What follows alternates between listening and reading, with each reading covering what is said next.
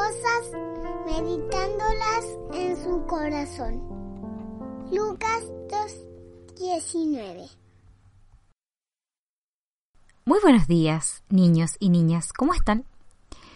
El día de hoy continuaremos con nuestra serie de podcasts que hablan acerca de los personajes bíblicos y de su cabello.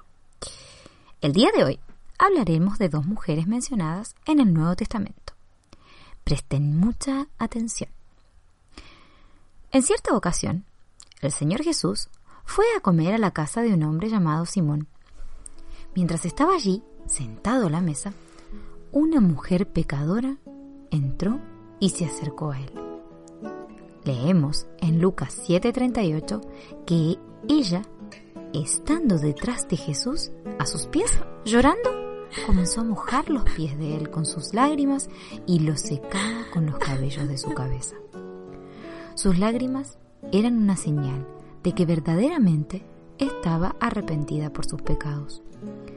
El Señor Jesús dijo de ella, sus muchos pecados son perdonados, puesto que amó mucho. Lucas 7:47. Niños, ¿han confesado sus pecados al Señor como lo hizo esta mujer?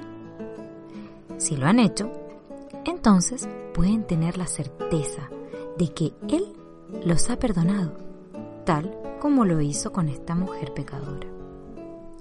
La siguiente mujer de la que hablaremos es María de Betania.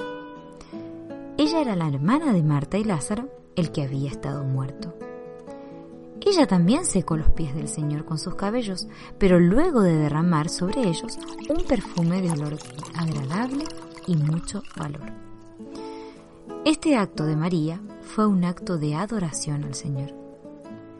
El grato olor del perfume de María llenó toda la casa donde estaba el Señor y sus discípulos. Sin duda que luego de salir de allí, María quedó tan perfumada que todos podían reconocer que ella había estado con Jesús. ¿Pueden otras personas reconocer que hemos estado en la presencia del Señor? Solo por la lectura diaria de la palabra de Dios y hablando con Él en oración, otras personas pueden decir que hemos estado con Jesús, a quien amamos sin haberlo visto. Primera Pedro 1.8 Si realmente eres salvo, el Señor aprecia mucho esta comunión contigo. Él quiere tu compañía. Él de verdad quiere que estés cerca de Él. ¿Cuántas lecciones hemos aprendido al hablar del cabello? La próxima vez que te peines, detente un momento y piensa en lo que has aprendido de estos diversos personajes bíblicos. Además, asegúrate de que la desobediencia, el orgullo o la rebelión no te lleven a rechazar el don de la salvación de Dios. Si lo has aceptado, recuerda pasar tiempo en comunión y adoración al Señor. Y no olvides que Dios te ama y realmente se preocupa por ti cada día de tu vida. Paso a paso con mi Salvador, paso a paso